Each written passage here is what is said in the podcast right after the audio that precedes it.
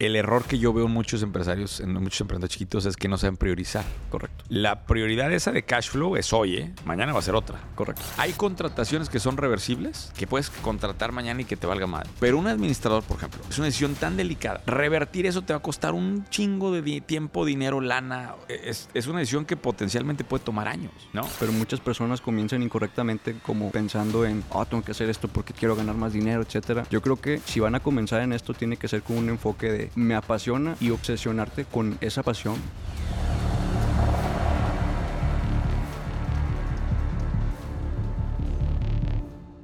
¡Emprendedores! Buenas tardes. André, ¿cómo estás? Bienvenido.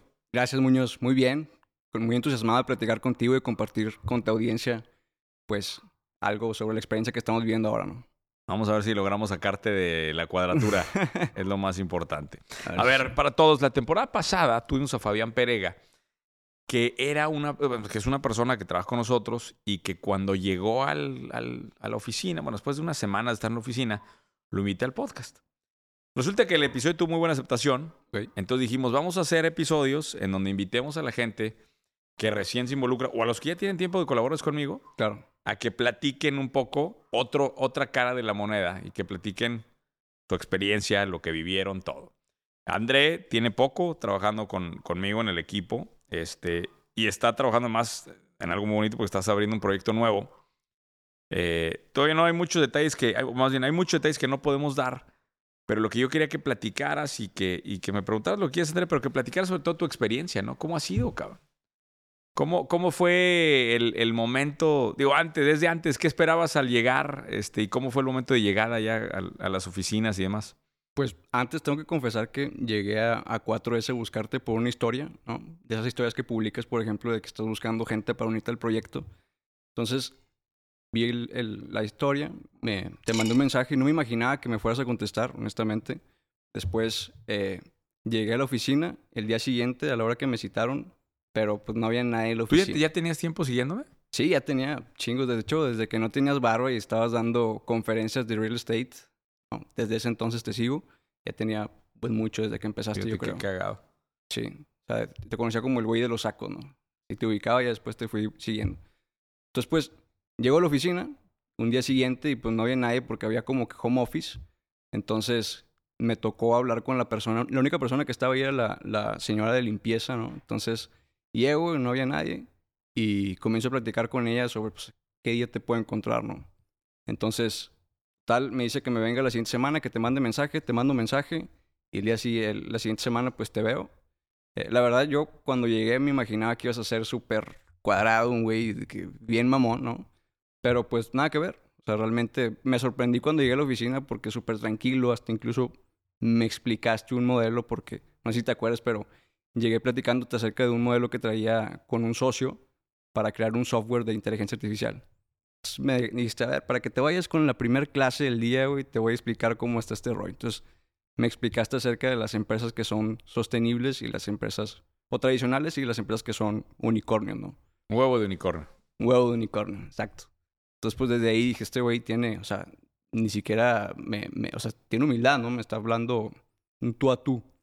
Ya te platico mi historia y yo venía con la expectativa, honestamente, de que me agarras como si fuera un, un practicante o algo así, pero nada que ver. Me metiste en un proyecto en el que estamos trabajando ahora, que la verdad estoy muy contento de participar.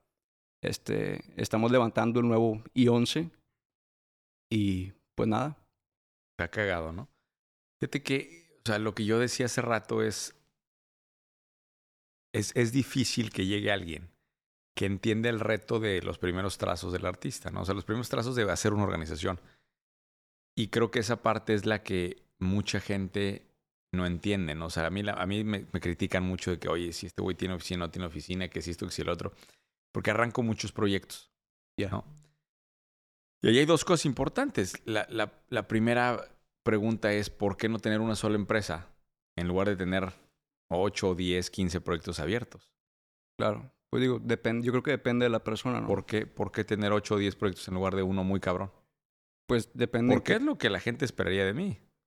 Ah, sí, de ti, pero por ejemplo, una persona que va comenzando, pues, no, no te imaginas que. O sea, En lo personal no conozco a nadie que tenga tantos proyectos y que sea capaz de ejecutar cada proyecto con un equipo diferente para cada uno. O sea, por ejemplo, una de las cosas que más me sorprendió es que hay como tres, cuatro, cinco empresas dentro de la, del, del, del, mismo complejo, ¿no? Y todos colaboramos con todos. O sea, no es como que esta empresa tiene sus, sus colaboradores y trabajan solamente ellos y son celosos de, su, de sus habilidades, ¿no? O sea, realmente una de las cosas que me, que me impresionaron fue que, obviamente, como estamos construyendo un proyecto nuevo, pues no teníamos literalmente nada, ¿no? Literalmente éramos nosotros dos y Jeremy, que le mando un saludo, pero la parte que, que me pareció también interesante fue de ir a buscar lo que necesitaba y que podía acercarme con, con cada uno de ellos, ¿no? O sea, realmente los recursos eran ilimitados. Sí, que eso la gente lo va a entender. Conforme vas abriendo otros negocios, el negocio nuevo se apalanca del anterior. De hecho, ahorita seguimos utilizando la administradora del anterior y entonces empieza a utilizar recursos de otras empresas, te apalancas de acompaña de estas otras empresas y entonces son los recursos que ya tienes los que van permitiendo y facilitando la apertura de nuevas empresas. Pero eso nos aleja del punto. ¿Por qué tener un negocio o 15? Y el otro día me preguntaron, Carlos, ¿por qué no eres billonario? ¿Crees que esa debería ser la meta? ¿Billonario? Pues yo creo que el hecho de, de que encasillen un emprendedor como que, ah, este güey es emprendedor y lo que quiere es ganar mucha lana. Creo que la gente que comienza con esa mentalidad está equivocada. O sea, realmente creo que, como lo comentaste en algún, en algún momento, hay una diferencia entre emprendedores y empresarios, ¿no? Y uno cuando es emprendedor es cuando realmente te apasiona, pues, empezar un proyecto desde cero, ¿no? Entonces, el, Pero esa es una respuesta muy mediocre, André. O sea, la respuesta es, oye, si, si pudieras ser billonario, ¿serías billonario? Claro. Entonces sí quieres ser billonario. Claro. Entonces yo debiera ser millonario, billonario también y no estoy logrando el resultado. Esa es tu decisión. Fíjate una, una, un dato interesante. Hay 2.668 billonarios en el mundo. ¿Y cuántos en México? Ni tengo el dato. Muy pocos. Y se hacen 500 nuevos billonarios al año. Y somos 8 billones de personas aproximadamente. Eso quiere decir que tienes una punto cero cero cero cero cero tres cuarenta y cinco por ciento de probabilidad de volverte billonario. Ok. Es, ¿Cuántos ceros son? Uno, dos, tres, cuatro ceros antes del 345. Nada más para que tengas un contexto de esto, eh, tienes un 0.46% de probabilidad de morirte por un tropiezo. Hay más probabilidad de morirme por un tropiezo que de ser billonario. Correcto. 7.200 personas eh, los han mordido los tiburones en los últimos 80 años. Entonces es más probable que te muerda un tiburón que te vuelvas billonario. Eh, y eh, tienes una probabilidad de una entre 12 mil de que te pegue un trueno. De que te muera, bueno, no que te mueras, que te dé un, que te pegue un trueno, ¿no? Este, es más probable que te pegue un trueno a que te vuelvas billonario. ¿Y, y qué pasa? Este, es más, 1.600 personas al año ganan la lotería. es más probable que te ganes la lotería que te vuelvas billonario. Y después de ganar la lotería, no se vuelven billonarios. No, no, no. billonario, estamos hablando de millardos, porque luego van a decir, este, estamos hablando de billonarios de Estados Unidos que son mil millones de dólares. En español, millardos o miles de millones. Sí, sí, sí, claro. Mil millones de dólares, esas son las probabilidades que Pero tienes. la gente no se apalanca de eso. Ahora, aquí es donde está el otro dato horrible. 44.6% de los billonarios son self-made. Eso quiere decir que ellos hicieron su fortuna. Okay. Más de la mitad son gente que heredó su fortuna. Ahora, la reflexión importante acá es, oye, es si tú te dedicas a muerte a un proyecto, 50 años, ¿es probable que llegues a ser billonario?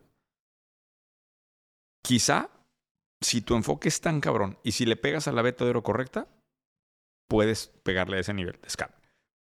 ¿Cuál es el tema? Y la razón por la cual abro estos, esta cantidad de proyectos. Claro. Yo empecé sin nada y por lo tanto siempre hay una necesidad de cubrir tus riesgos. Sí. Diversificarte en diferentes negocios. Diluye tu energía, pero también diversifica tus riesgos. Sí, claro. Entonces, en el momento en que yo decido tener múltiples empresas, renuncio a la posibilidad de ser billonario a cambio de la posibilidad de tener una gran vida y que me mantengo gracias a la diversificación. Ok. ¿Sí? Entonces, quiero que entiendan la gente que es emprendedora que el simple hecho de jugar este juego es un gran riesgo. Riesgo del cual te vas a tropezar y del cual te vas a golpear. Vas a caerte, Claro, claro.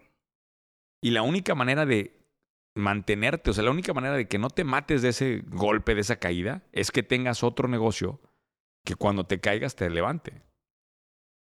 Y entonces, para ponerlo en contexto, Sí, como es, es como una cartera de inversión, ¿no? exactamente igual. Entonces, la- los, yo siempre digo que los emprendedores tenemos que entender que no tenemos un negocio, tenemos una Cadena de negocio. cadena de negocios y, y así se diluye estos riesgos de emprendimiento. Entonces, vino la pandemia y a cuatro se le fue mal. Y en ese momento, y, o sea, el- aquel tema de los cursos que traemos de educación sacó Claro. la casta, ¿no? Y luego transicionamos y la consultoría, Compañía fue la que salvó el año pasado y ahora estamos siendo comunidad. O sea, y en general, y cuatro se sigue ahí. Y entonces las otras apuestas, cero a la derecha, sigue ahí. Entonces, todas las apuestas que estamos haciendo diluyen la energía, pero favorecen un portafolio de diversificación.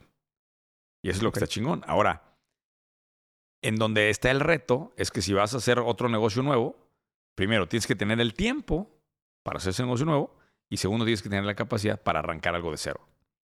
Tú ya habías arrancado algo de cero sin mí. Sí. Habías empezado algo por tu cuenta, que de hecho fue la razón por la cual te contraté. Ok. Porque no eras, o sea, la mayor parte de la gente llega, ah, estaba buscando trabajo, ¿qué está haciendo? Nada, estaba buscando trabajo. Y tú ya habías intentado hacer algo. Varias veces, sí. Ok.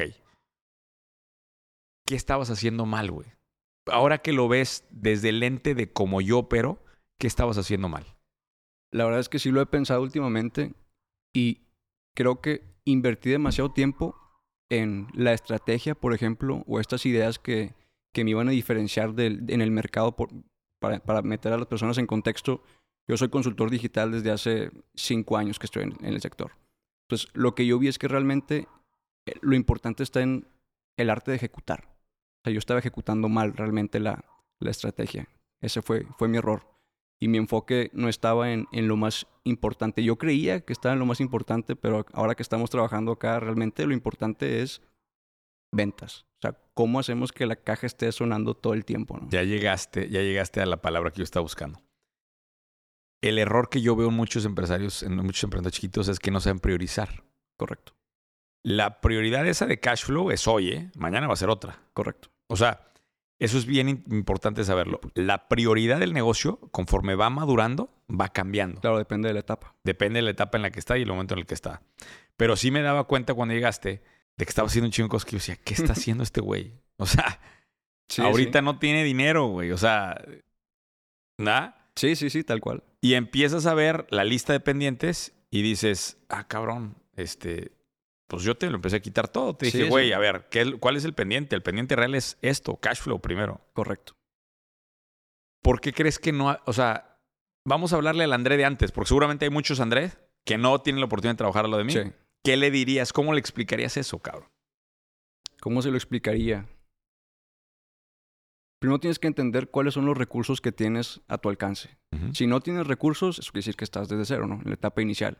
Entonces, todo tu enfoque tiene que estar en estructurar tu negocio, pero en la parte de ventas, de cómo vas a llegar al cliente, cómo vas a traer más leads, cómo vas a crear una experiencia de usuario que realmente trascienda, o sea, que te separe del resto, ¿no? Porque al final de cuentas, cuando te especializas en algo, es cuando la rompes. O sea, por ejemplo, uno de- los errores que también identifiqué es que yo quería hacer una agencia 360, ¿no? Quería tener todos los servicios, quería aprender de todo. Al mismo tiempo quería hacer ejercicio, quería hacer esto, ta, ta, ta, ta.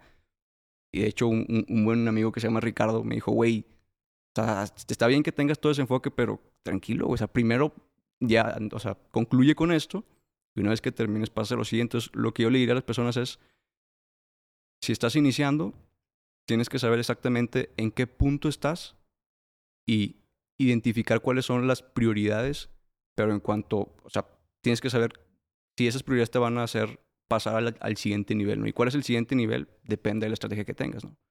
Pero tal cual es, prioricen. O sea, prioricen las actividades que hacen y que sean siempre enfocadas a, a pasar a la siguiente eta- etapa, ¿no? Está cabrón. Oye, y luego, bueno, empezaste y, y te, te ha tocado ver el trabajo de otros equipos ahí en la oficina. Bastantes. Te ha tocado contratar ya gente, ya tienes dos personas en el equipo, o sea, ya, ya te está tocando ver otra cosa. Eh, en, en las empresas nunca llegaste a contratar a alguien. No, nunca. Digo, llegué a colaborar con otras personas, con otras agencias. Con otros freelancers. Correcto. Pero no contratar. Pero no contratar en mi, en mi nómina, ¿no? ¿Qué te ha sorprendido de, de contratar a alguien? O sea, el, ese... Porque lo has vivido todo en semanas, literal. sí. en llevamos un- semanas echar, echar a andar algo, facturar, Correcto. contratar, Y operar operar. todo. Sí, literalmente todo al mismo tiempo, ¿no? Pues Y, Lo que- y la gente creyendo que todo esto toma años, ¿eh? ¿Viste cómo es? Ritmo, ritmo, ritmo, ajá. sí, sí, sí. ¿Y ¿Qué te sorprendió de contratar, por ejemplo? ¿Qué me sorprendió de contratar? Pues primero es como encontrar a la persona correcta. O sea, ¿cómo es que vas a captar a alguien que realmente tenga talento para ayudarte, no? Pero vamos a hablar de la otra lección. O sea, e- eso este, está muy, está muy mamador de comercial de, de comercial de agencia de reclutamiento. A ver, Entraste, en- o sea, llegaron personas y contratamos luego, luego. sí. Y luego llegó otra persona y te dije, no. ¿Por qué crees que pasó eso? Porque depende de, de las... Depende de qué se iba a encargar, ¿no? O sea, hay cosas que son mucho más delicadas que otras. Entonces, para una sí puedes contratar a cualquier persona y darle mentoría y es como que, oye, si tienes las ganas, si no sabes, pues te enseño. Si, si quieres estar, pues yo te ayudo, ¿no? Te, La palabra, la palabra que estás buscando se llaman decisiones reversibles. Hay contrataciones que son decisiones reversibles. Es decir, si yo contrato a alguien de prácticas, en tres meses le puedo decir, oye, no me funcionaste, gracias. Sí, ¿Y el costo de revertir esa decisión cuál es? pues mínimo. Mínimo. Sí, se acaba su periodo, se acaba su contrato de Claro. prácticas, se acaba su periodo y listo. Se va, se acaba la decisión. Pero yo te decía, porque platicando surgió con André que llegó una persona para una entrevista de administrador, este, que por cierto estamos buscando administrador eh, para este nuevo proyecto en Monterrey físicamente, por si alguien nos quiere mandar un mensaje. Eh, pagamos muy mal, pero tenemos un chingo de crecimiento. ¿Así? sí, ¿Sí sí, o no? tal cual, sí. pagamos muy mal, pero vienen cosas buenas. Este, y llegó la primer, el primer, la, la primera candidata y André luego lo quería contratar. Y ahí es en donde también te das cuenta de estas cosas que, o sea, lo tenía que vivir a través de tus ojos para Sí. volverme a dar cuenta de que no se lo he dicho a la gente como lo tienen que hacer. Hay contrataciones que son reversibles, que puedes contratar mañana y que te valga madre. Pero un administrador, por ejemplo, es una decisión tan delicada. Revertir eso te va a costar un chingo de di- tiempo, dinero, lana. Es, es una decisión que potencialmente puede tomar años. A pesar de que sean actividades La cuadradas. primera administradora que, que tuvimos, bueno, creo que es la segunda administradora que tuvimos en 4S, ya va a cumplir, o sea, más de 15 años con nosotros. Rocío, que le mando muchos saludos, Ok. extraordinaria, empezó desde ahí. Entonces, yo volteo y veo una contratación así y digo, esta puede ser una contratación de 10 años, güey. Una mala decisión ahí te puede pesar una década. Pero fíjate cómo es un juego simultáneamente de un chingo de prisa y un chingo de paciencia. Claro. Y cuando no tienes los cables bien ubicados, le pones paciencia a lo equivocado y prisa a lo equivocado. O sea, están exactamente al revés. Claro. Entonces, estamos en este juego de encontrar prisa donde necesitamos, paciencia donde necesitamos también. Y así vas construyendo diferente. Correcto. ¿Qué otra cosa te, te ha sorprendido del camino, güey? O sea, ¿qué te, qué te has topado que digas, ay, cabrón, así? Eh, O, o cuando yo tenía empresa, yo no lo hacía así. La velocidad. La velocidad y la cantidad de personas con las que tengo que coordinarme es impresionante. Sobre todo también cuando estás haciendo un proyecto, digo, la verdad es que tener una agencia es algo, pero el proyecto que estamos haciendo ahorita está tan chingón que hay gente que se quiere sumar y quiere aportar y también saber manejar eso, ¿no? Saber manejar a la gente que quiere aportar, que quiere contribuir con el proyecto. Eso también ha sido algo que me, que me ha impresionado. Digo, Está cabrón, ¿por qué? ¿Por qué, ¿Por qué hay gente que hay gente que nos ayuda sin cobrar? sin cobrar. Sí, y eso es ¿Por- algo que nunca qué? había visto ni me lo hubiera imaginado antes. La neta. ¿Por qué? ¿Por qué crees que la gente quiere decir, oye, yo me quiero sumar al proyecto y les ayudo y la chingada? Todos quieren formar parte de algo chingón. O sea, yo creo que las personas se identifican primero que nada con, con nosotros, con el equipo, se sienten motivadas, se sienten... Se sienten Ay, ay, ay. identificadas con lo que estamos haciendo. Y yo creo que eso les llama mucho la atención. El formar parte de un equipo que además de que tienen intereses en común, que pues ven crecimiento, que es otra de las cosas que a mí me llamó la atención. ¿no? Porque cuando llegué, por ejemplo, me, me pusiste dos escenarios. Este, por un lado está un puesto con un sueldo tal, y por otro lado, güey, estamos sin sueldo, estamos, no tenemos nada y es un desmadre. ¿Qué quieres? Y estas personas son iguales que nosotros, son emprendedores que les gusta, eh, es que no sé cómo decirlo, no encuentro la palabra, pero les gusta mm, el caos, ¿no? Se enamoran del caos, les, les apasiona. Sí. En esa primera etapa del, del negocio, y yo mismo te decía, o sea, no, no hay mucho, no hay mucha carnita, o sea, no, no, hay, no hay de dónde, no hay sacar, pero si ocupas un perfil de gente que sea la navaja suiza, ¿no? Que el güey que puede, todos son generalistas, que él se le atreven a todo y que no tengo que decir y, y, y, pues oye, hay que hacer ahora esto y ahora hay que hacer lo otro y ahora habla con aquellos y, y resolver lo que tienes enfrente, ¿no? Sí, sí, correcto. Oye, luego empezamos a vender, este, y en las primeras sesiones yo te veía incrédulo, como que no íbamos a vender ni madres. no lo creía, la verdad. O sea, cuenta eso, güey. Cuenta cómo te sentías al inicio. O sea, que dijiste este pedo no va a vender ni madres o qué, qué sentías, güey.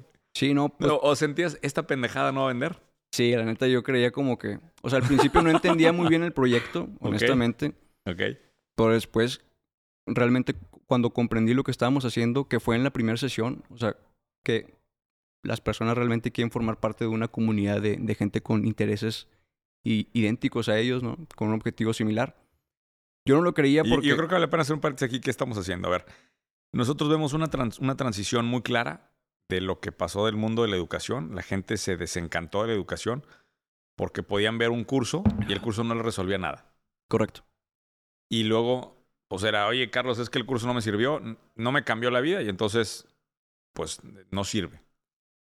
Entonces, entendimos que el juego, el secreto del juego está en la transformación. En el acompañamiento. Y el acompañamiento. Y la transformación Correcto. necesita tiempo y qué mejor hacerlo de una comunidad de personas que están viviendo el mismo problema juntos. Entonces, juntamos personas que están viviendo una transformación muy particular y a través de la formación de estas comunidades y el trabajo con estas comunidades es en donde llegamos a los resultados. Lo estamos haciendo ahorita con agencias de marketing, lo estamos haciendo con desarrolladores inmobiliarios, inmobiliarios y eh, con un grupo de socios de crecimiento. Y vamos a sacar algunas otras más en, los próximas, en las próximas semanas. Pero ahora sí cuenta, o sea, llegaste a la primera sesión y, y, sí. ¿y qué sentías? Primero, o sea, sentía muchos nervios, obviamente, de ver qué iba a pasar, porque nunca había estado en una sesión de venta como esta en un webinar. Y cuando las personas comenzaron a preguntar, oye, ¿y cuánto cuesta el curso y tal? Y como que cambiarles el chip de que no era un curso, ¿no? De que realmente era un acompañamiento, era una comunidad, eran mentorías, era, era más.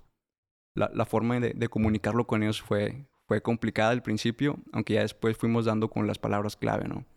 Pero eh, pues también toda la parte de cómo había manejado yo las, las campañas de marketing cuando llegué acá fue totalmente distinto, ¿no?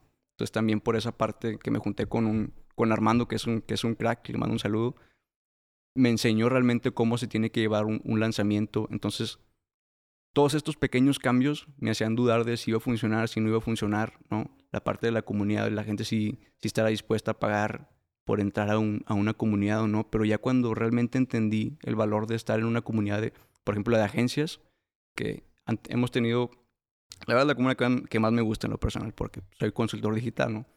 Pero el tener la oportunidad de hablar con ellos y preguntarles, oye, fíjate que estoy teniendo un problema con tal cliente en el sector de e-commerce industrial. Hacerles una pregunta y que te puedan ayudar a que lleves todo eso más adelante, creo que ahí está el verdadero valor, ¿no? Y pues tenía miedo entre comillas, de que las personas no lo comprendían y pasó, pero lo supimos sobrellevar en, en uno a uno, ¿no? Está bien, cabrón. Y luego las pláticas que hay allá adentro, güey. O sea, el, el, tener, imagínate, o sea, como agencia, toparte con una agencia que va más adelante en el camino está muy chingón.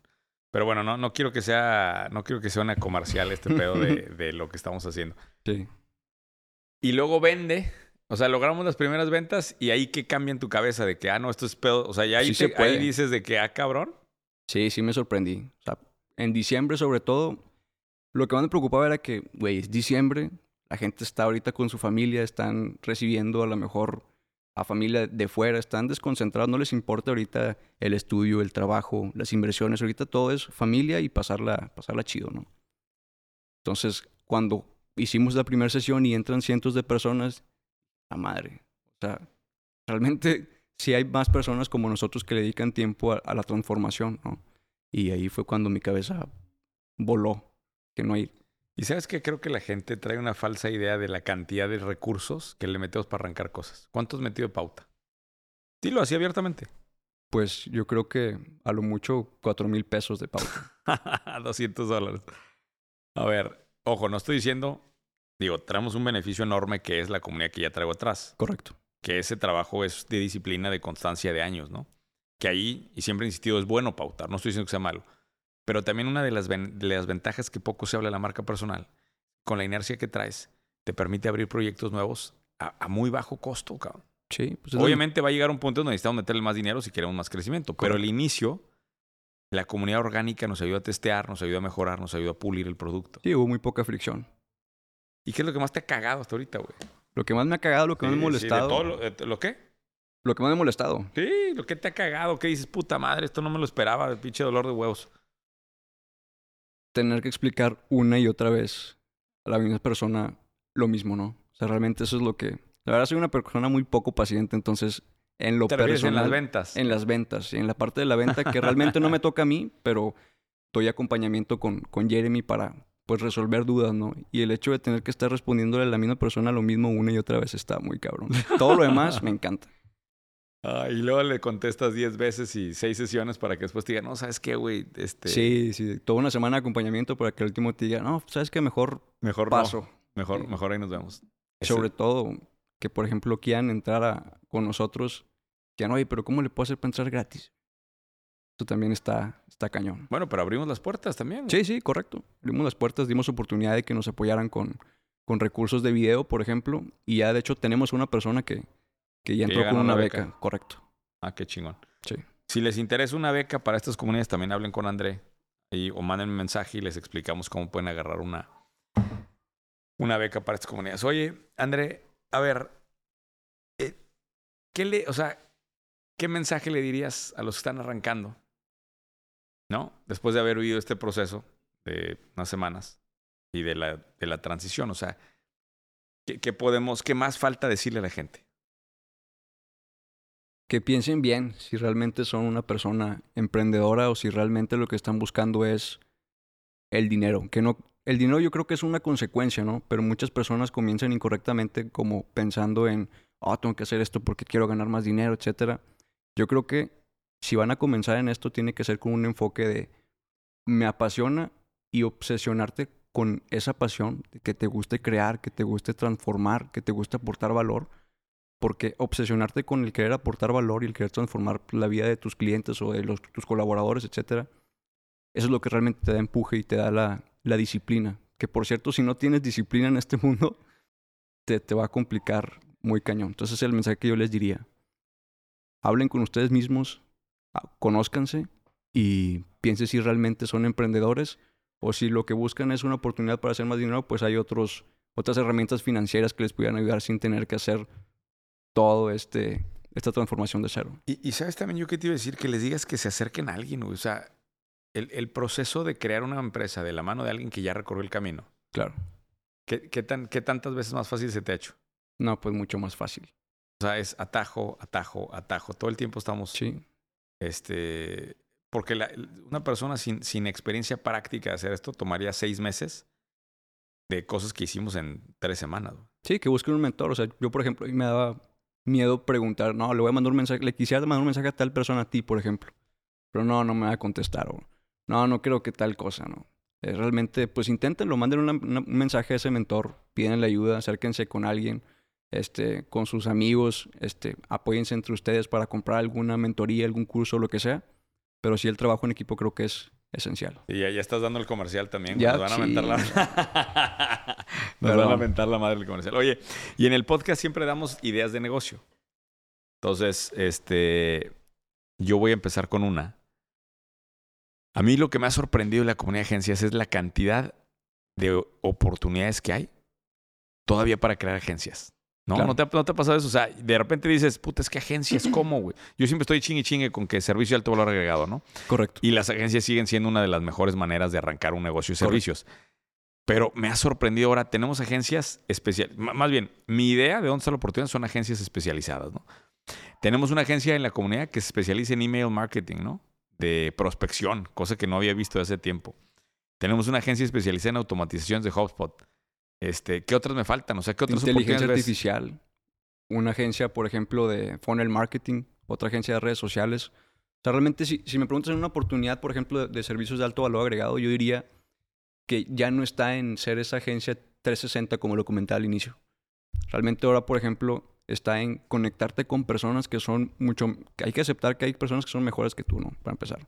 Entonces, yo diría que la oportunidad está en acércate a las agencias que son las mejores, que son las más chingonas en su ramo, que ya están especializadas, que ya tienen una experiencia de usuario eh, bien definida.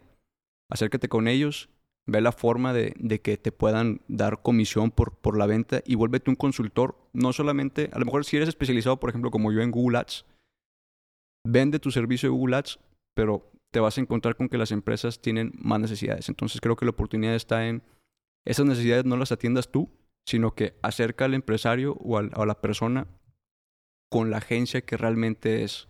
Y sirve que te quitas un- un- una parte de la operación de la mano, ¿no?